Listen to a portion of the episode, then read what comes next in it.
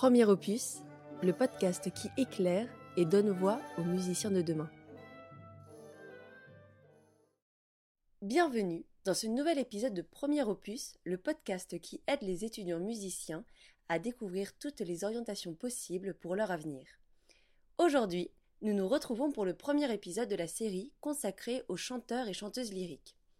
Cette série sera composée de trois épisodes suivant des thématiques bien précises, à savoir la formation, la réalité et les clichés du monde lyrique, et enfin la routine de travail. Je vous invite bien évidemment à rester à l'affût pour écouter les autres épisodes. Dans celui-ci, nous nous concentrerons sur la formation de base en France, grâce aux quatre chanteurs et chanteuses qui participent à cette création. Laissez-moi donc vous présenter notre quatuor composé de Manon. Jouer euh, du djembé, je crois. Excusez-moi les percussionnistes.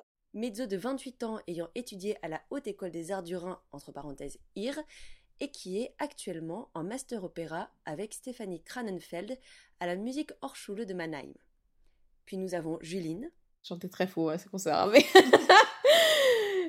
soprane de 23 ans, qui est aussi passée par la IR et qui entame ses études à l'Universität der Kunst Berlin avec Joshua Whitener. Voici l'homme du quatuor, Lohan. La musique, il y a bien quelque part où aller.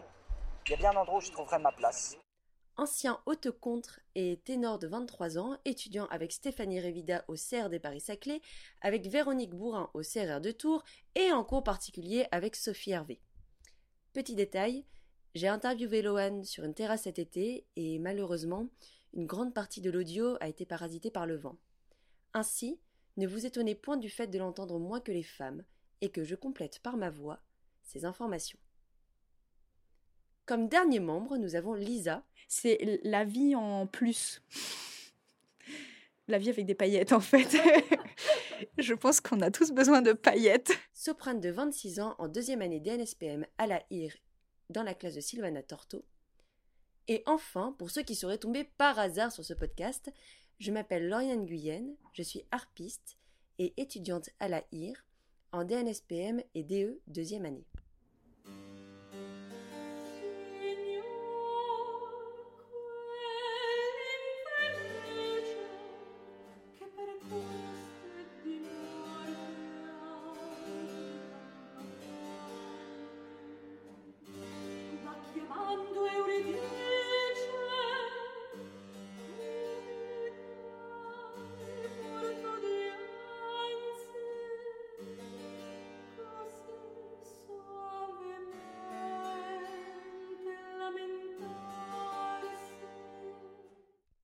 Ne m'en voulez pas si pendant les quelques minutes qui vont suivre, je ressemble à une conseillère d'orientation, mais il me semble primordial de poser le cadre avant d'en voir ses dérives. Contrairement à tous les autres instrumentistes, la formation des chanteurs lyriques débute réellement à leur majorité. Voix qui se forme euh, après la puberté en fait, à partir de 18 ans, 20 ans, et euh, notamment pour les hommes, et donc je pense que c'est pour ça, en fait, on attend que la voix soit suffisamment formée et surtout qu'elle soit euh, entre guillemets euh, définitive pour pouvoir commencer euh, le chant lyrique. Et puis le chant lyrique, enfin moi j'ai l'impression l'opéra, c'est pas une chose à laquelle on est, dans laquelle on baigne quotidiennement. Et, et, en fait, ce qui arrive maintenant de plus en plus souvent aussi, c'est que en fait c'est des anciens instrumentistes donc ils commencent un instrument à 5-6 ans, ils suivent la, voie euh, toute tracée. Et après, vers 16, 17, 18, 20 ans, ils se disent euh, Ah ben tiens, euh, le chant c'est pas mal. Comme le disait Manon, la plupart des chanteurs ont commencé par un autre instrument avant de se consacrer à leur voix. Pour Manon et Lisa, ce fut le violon, pour Lohan l'alto et le clavecin pour Juline. Comme n'importe quel musicien classique, les chanteurs commencent dans des conservatoires ou des écoles de musique et peuvent poursuivre leur formation dans les classes CPES, classes préparatoires aux études supérieures, avant d'entrer dans les pôles supérieurs et les CNSM. Ensuite, pour intégrer le monde professionnel, outre les concours, il existe ce qu'on appelle l'opéra studio. C'est une formation d'insertion professionnelle durant deux ans où les jeunes artistes lyriques peuvent se produire aux côtés de chanteurs expérimentés sur des scènes renommées et sous la direction d'excellents chefs. Il en existe trois, à Paris, à Lyon et à Colmar. Autrement, le monde lyrique et le monde musical en général est un milieu où pour se faire connaître, il faut participer à des projets. Par ce biais, votre nom pourra se répandre et vous devrez compter sur votre capacité à vous vendre et à vous constituer un carnet d'adresses.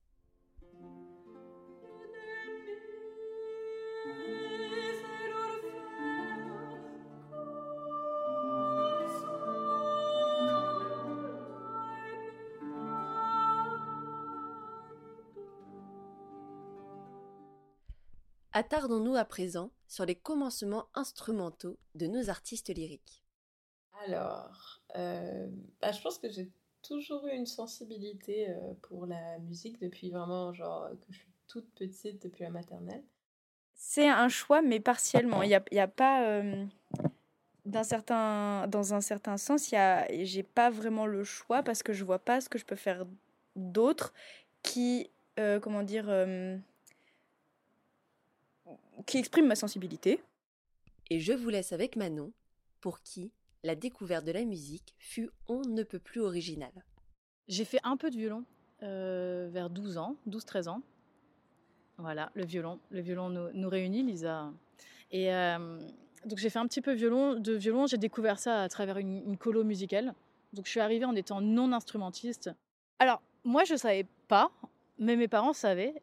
Et ils se sont dit, euh, donc euh, j'étais avec mes deux autres frères et sœurs, ils se sont dit, euh, oh bah tiens, bah, ils vont faire une colo, musicale, et puis s'il y a un instrument qui leur plaît, bah, ils nous diront suite à ça. Et donc bon, donc mes, frères et sœurs et moi, on est arrivés, on ne savait pas jouer d'un instrument, donc on a joué du djembé, je crois. excusez, excusez-moi les percussionnistes. on a joué du djembé. Et, en fait, mon frère et moi, on, a, on est tout de suite tombés sous le charme du violon. Voilà, en fait, j'adore le violon, le violoncelle, la contrebasse. Euh, c'est quelque chose, je trouve, de très attirant, mais en fait, par, aussi par la forme de l'instrument. C'est beau, c'est élégant. Euh. À Morzine, en Haute-Savoie, la colo de Morzine. Ouais.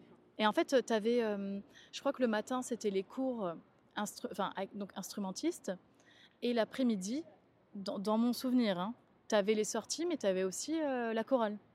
Mmh. Voilà. Et, euh, et, déjà à ce moment-là, euh, j'aimais beaucoup chanter déjà. Donc en fait, après ça, j'ai commencé le chant, mais plutôt pop, variété. Mais déjà, en fait, dès toute petite, à chaque fois qu'il y avait des concerts, etc., enfin, à l'école, en fait, à chaque fois, je faisais la soliste. Et puis, j'ai, quand j'étais en primaire, j'ai, commencé à composer des chansons. Bon, du coup, sans les notes, hein, c'était comme ça. Et j'ai aussi chanté avec une, avec une guitare, enfin quelqu'un qui m'accompagnait à la guitare en école primaire. Et du coup, au collège, c'est resté. Et donc, par la suite, donc après Morzine, j'ai commencé le chant et le violon. Si vous vous posiez la question, en effet, cette colonie existe encore. Pour nos trois autres comparses, ils débutèrent dans leurs instruments respectifs au conservatoire. Leur parcours étant assez similaire, nous ferons l'impasse dessus au profit de leur découverte du chant, et vous pourrez constater que le destin met beaucoup de hasard dans son jeu. Je, je commence euh, à savoir que je veux vraiment faire du chant, donc je me prends une année dans une école de musique pour faire euh, du chant. Et je fais le concours euh, d'entrée au petit chanteur de l'Opéra du Rhin, dans lequel je rentre en cinquième. Et ça va être super, une, vraiment une super expérience euh, jusque en première. Et pendant ces années-là, euh, je vais faire des super projets, vraiment. Euh, je vais participer en tant que soliste même pour, sur la, la petite renard rusée de Léociana Tchak, qui est une superbe partition d'ailleurs. je vais faire le rôle de la grenouille, c'est vraiment un tout petit rôle une sollicité d'enfant, mais je serais aussi dans le cœur. Et juste le fait d'être dans l'opéra, de, de participer à une production, les répétitions, euh, les costumes, euh, la lumière, la scène, enfin. Et je me souviens que c'était, je crois que c'était en quatrième ou troisième après un concert qu'on avait fait au collège et j'avais fait euh, Creep de, Radio, de Radiohead. Et j'étais là, putain, bah ouais, en fait, je veux. Je, me souviens, je chantais très faux à ce concert, mais Mais euh, je me suis dit, ouais, en fait, euh, je vais faire ça. Et genre, dans la voiture, en rentrant, j'ai à ma mère, maman, je ferai ça de ma vie et tout. Et je fais, non, non, ne dis rien. ma décision est définitive. ma mère m'a dit, bah, écoute, euh, rentre au conservatoire. On va déjà voir s'ils te prennent, si, si- bah, et donc, si t'es déjà validé par eux, ce serait déjà un bon signe, quoi. voir si tu vois un petit peu quelque chose, ma fille.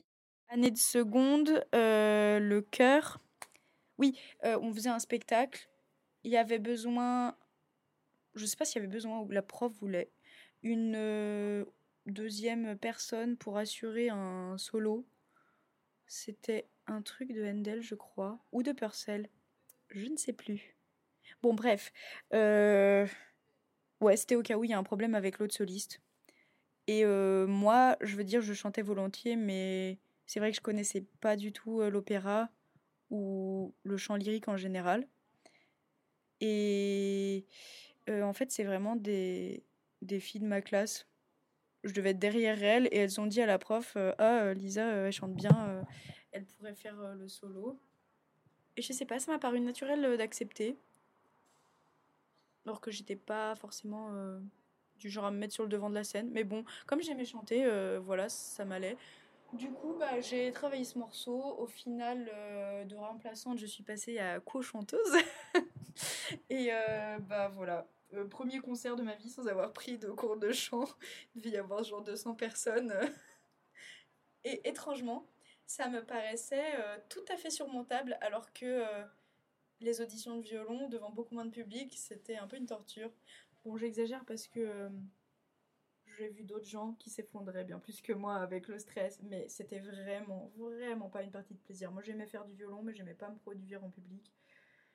Alors que le chant, vraiment, ça m'a paru naturel. C'est pour ça que je pense que c'est vraiment plus mon instrument. Parce que dès le début, ça m'a paru plus évident.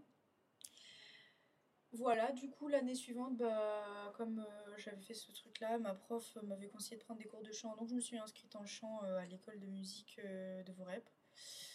C'est comme ça que j'ai commencé à faire des cours de chant, mais c'était pas spécialement du lyrique. hein. J'ai fait un peu de chant actuel. C'est ça. Et d'ailleurs, je remercie euh, la télé parce que moi, c'est comme ça que j'ai- voulu faire de l'opéra. Ah non, non, mais attends, c'est même pas. En plus, c'est même pas en rapport avec Galbani et compagnie. C'était une euh, publicité pour, euh, la, pour le dentifrice Émail Diamant. Mais en fait, j'ai entendu l'air de Cherubino dans les noces de, de- de Figaro. J'ai fait du gospel. J'ai chanté du Disney, Ok. euh, Aladdin et Jasmine. Je faisais Aladdin. 15 ans. Donc je savais que je voulais faire de l'opéra. Là, c'était sûr. Je voulais faire de l'opéra. Je voulais être chanteuse d'opéra. Voilà. Euh, euh, parce que il y avait aussi une facilité. Donc je me disais, oh bah vas-y, trop cool. C'est fait pour moi. hein. Ouais, c'est ça, Voilà. c'est ça, c'était un peu ça. C'est- fait pour moi, l'évasion, on y va, quoi. Et, et je me suis dit, bah, ce serait bien quand même que je rentre en classe musicale. Mais tu vois, j'avais déjà euh, 15 ans. Et, euh, et en fait, j'avais entendu parler de la classe musicale euh, en seconde à Monaco. Euh, Parce que du coup, j'étais à côté de Monaco. Et euh, donc, mes parents ont pris rendez-vous avec le directeur du conservatoire. Et en fait, le directeur du conservatoire m'a demandé pourquoi je voulais rentrer en classe musicale en seconde. Enfin, seulement en seconde, quoi. Et je lui ai dit, bah, parce que je vais être chanteuse d'opéra. Du coup, il m'a regardé comme ça. Ah, d'accord. Et en fait, je sais pas, il était impressionné. Et donc, euh, il m'a amené direct euh, dans, la classe, euh, dans la classe de chant lyrique de Marianne Nosco. Et donc, elle avait cours avec quelqu'un. Et en fait, elle m'a, on va dire, accordé euh, 5-10 minutes pour que je chante un, un morceau. Toi, tu l'avais préparé ce morceau-là? Enfin, Tu t'attendais Non, non, je m'attendais pas à chanter. Ok, bah super. Donc j'ai donc j'ai chanté. C'était quoi? C'est l'air de euh, Barberina dans Les Noces de Figaro, je crois. L'ho perduta. Voilà. Et parce que j'étais soprane à l'époque. Et, euh, et donc j'ai chanté ça. Et, euh, et en fait, la prof était, bah, était impressionnée. Et euh, ils ont réussi à me trouver une place comme ça en milieu d'année, parce que du coup, c'était en mars. Ah oui, en plus. Ouais. Voilà. Voilà, donc j'ai. De. Ouais, c'est ça. Je sais plus, février. hein. Bref, j'ai et du coup, je suis rentrée en, en mars. Et je suis arrivé dans le fait accompli que l'alto, je me, flinguais le corps. Avec, je me suis fait une tendinite d'ailleurs à force de trop travailler en première année de, COP. Et un mois d'arrêt, ça laisse le temps de, de réfléchir finalement. Puis voilà, je chantais encore à côté, puis ça me plaisait vraiment. Je me suis dit, bon, euh, j'y croyais pas vraiment en fait à l'alto en tant que voie de professionnalisation. Je me suis dit, bon, tu veux faire quoi de ta vie? Est-ce que tu veux vraiment euh, faire de l'alto finalement toujours être stressé, être, euh, être mal dans ta peau, etc. Ou est-ce que tu veux tenter le coup du chant? Voilà. Et bah, du coup, l'année dernière seulement, j'ai fait le pari d'arrêter l'alto pour le chant. Donc j'ai pris quelques cours particuliers, et puis ensuite j'ai passé les concours d'entrée. J'ai été pris à Orsay en chant lyrique, à Tours en chant renaissance. Voilà. Peut-être vous interrogez-vous sur la cause et l'inconfort de s'inscrire dans deux établissements éloignés géographiquement l'un de l'autre. La réponse est simple. C'est parce que le chant renaissance ne se fait pas partout. En effet, dans les conservatoires, par musique ancienne, on entendra musique baroque. D'ailleurs, en fait, ce que j'apprécie dans le parcours de Lohan, c'est qu'il montre que trouver sa voix ne se fait pas du premier coup. Et par voix, j'entends aussi bien le chemin que la tessiture. Euh, bah, des gens qui ont des voix bien placées dans leur. Euh, enfin, une voix tête naturelle. Dans ce que j'entends naturel, c'est pas forcé. Et euh, je me suis écouté, moi je trouvais que ma voix tête était forcée. Et c'est pas ce que je veux qu'on entende de moi. Je veux qu'on entende de moi une voix. Oui, comme si, comme si je faisais pas d'effort presque. Comme si ça. Voilà, c'était là quoi, c'était là naturellement. Donc c'est pour ça que je suis revenu à une, voix de ténor et je pense qu'il y a plus de place en ténor aujourd'hui euh, oui, sur euh, le marché du chant, on va dire.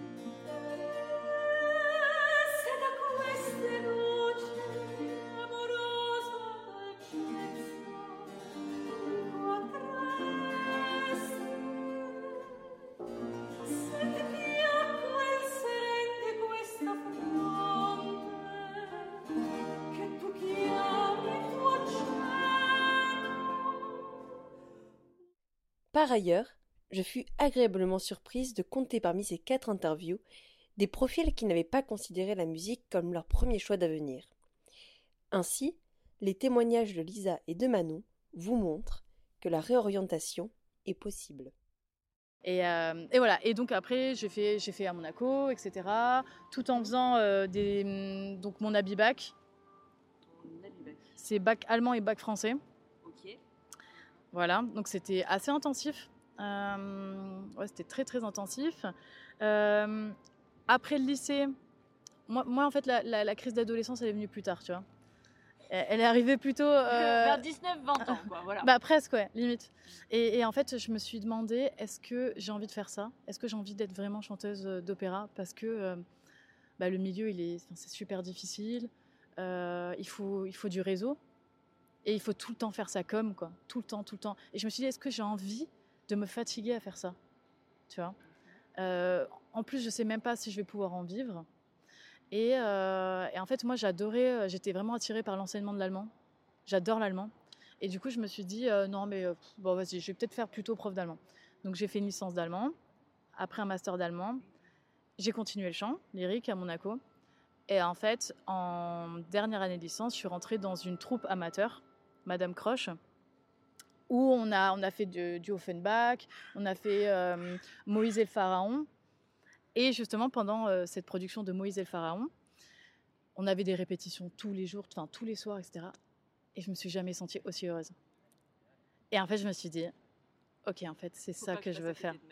Ouais, c'est ça, c'est ça que je veux faire, c'est ça. Et, euh, et là, j'étais en quelle année? Je crois que je, je passais mon CAPES, donc mon concours de prof. Donc je l'ai quand même passé parce que je me suis dit, il faut d'abord que j'ai un plan A. Tu vois, parce que la musique, c'est tellement précaire. Ouais, c'est ça. C'est tellement précaire. Et puis, euh, ben, comment tu payes tes concours, comment tu payes tes auditions, comment tu payes tes robes, tes bijoux, tes masterclass, tes festivals, blablabla, blablabla, bla, bla, tu vois. Donc, euh, je me suis dit, euh, on fait un petit business plan. Pendant, je sais pas moi, pendant 3-4 ans, je travaille en tant que professeur d'allemand. Et quand j'ai un bon niveau aussi, quand j'ai le niveau pour prétendre à des auditions, etc., j'arrête d'être prof et je fais ça. Et du coup, c'est pour ça qu'il y a deux ans, euh, j'ai démissionné. Par là-bas, j'avais demandé une disponibilité, mais vu qu'ils sont en galère de prof d'allemand, ils me l'ont refusé. Et du coup, j'ai dit Ah ouais bah, Je me casse. Ciao. Donc voilà, c'est ça toute l'histoire. Euh. Ensuite, euh, bah, après le bac, euh, j'ai pas souhaité poursuivre en musicologie, ce qui aurait été le, le parcours logique, mais je sais pas, je me voyais pas du tout euh, faire de la musique mon métier. Je trouvais ça vraiment bien en, passe-temps, mais voilà. C'est pour ça que j'ai fait du coup ma licence de sciences du langage, parce que ça m'intéressait aussi. En L2, je me suis inscrite euh, au conservatoire à Grenoble, où là j'ai commencé à avoir du coup des cours de chant avec une euh, prof qui a fait le CNSM d'ailleurs. Voilà, j'ai continué mes études, j'ai fait mon M1 de d'édition. Qu'est-ce qui s'est passé? Oui, oh, en fait, euh, il y a eu un peu deux choses. C'est que j'ai eu des retours très positifs euh, à la fin de mon deuxième cycle, je crois, euh, où je devais rentrer du coup dans l'équivalent du COP, donc le cycle d'orientation professionnelle pour avoir le DEM. J'ai eu des retours positifs du jury qui me disaient que j'avais un timbre intéressant, qu'il y avait peut-être quelque chose à faire. Donc en fait, c'est vraiment c'est des choses extérieures qui m'ont amené euh, à ça, vraiment, pour le coup. Et euh, par ailleurs, euh, je trouvais plus mon compte en fait dans les études que je faisais. Et en fait, je pense que j'ai eu aussi une prise de conscience où je me suis dit, mais en fait, si la musique ça t'intéresse, c'est maintenant ou jamais. Parce que j'avais déjà 22 ou 23 ans, peut-être 23 ans.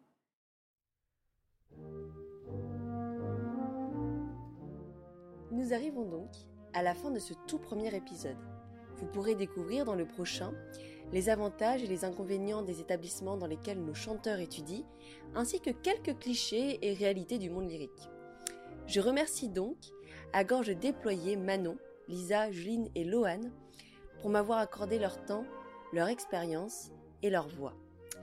Pour soutenir le podcast, je vous encourage vivement à mettre 5 étoiles sur Apple Podcast, en commentaire pour dire à quel point vous avez adoré l'épisode, ou bien à dire de façon constructive en quoi il pourrait être amélioré.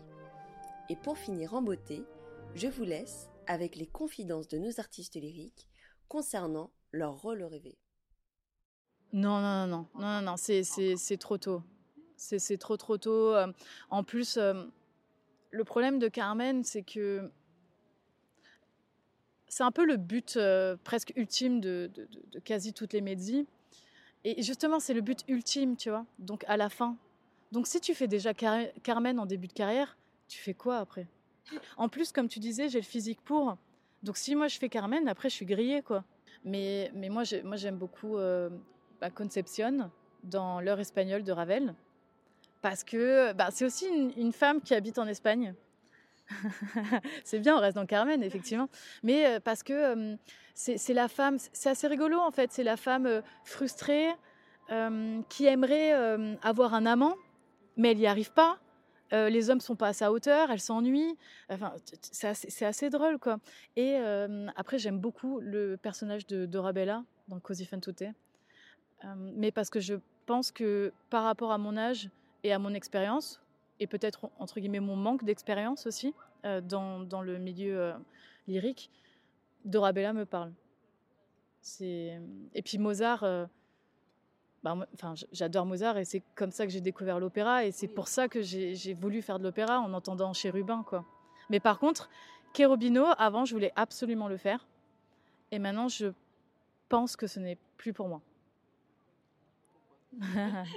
Déjà parce que je pense que c'est plus ma tessiture. C'est un petit peu trop léger. Parce qu'après, tu as différentes typologies de, mezzo en fait. As, ça dépend des, pays, mais tu as euh, la mezzo euh, léger, la mezzo lyrique.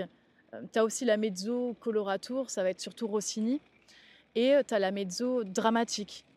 Donc la mezzo dramatique, c'est vraiment les bonbons graves. quoi. Et moi, je suis mezzo lyrique j'ai été mezzo léger parce que j'étais soprane avant. Et en fait, mezzo léger, c'est chérubin, c'est tous les personnages en pantalon, ça s'appelle. Donc c'est les mezzos qui font euh, des hommes, des jeunes hommes généralement.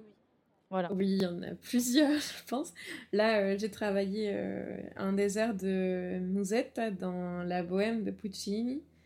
J'aimerais beaucoup chanter aussi un jour Violette hein, dans la Traviata. Je sais pas si un jour je pourrais chanter ça, mais j'aimerais beaucoup chanter Tosca quand je serai plus vieille.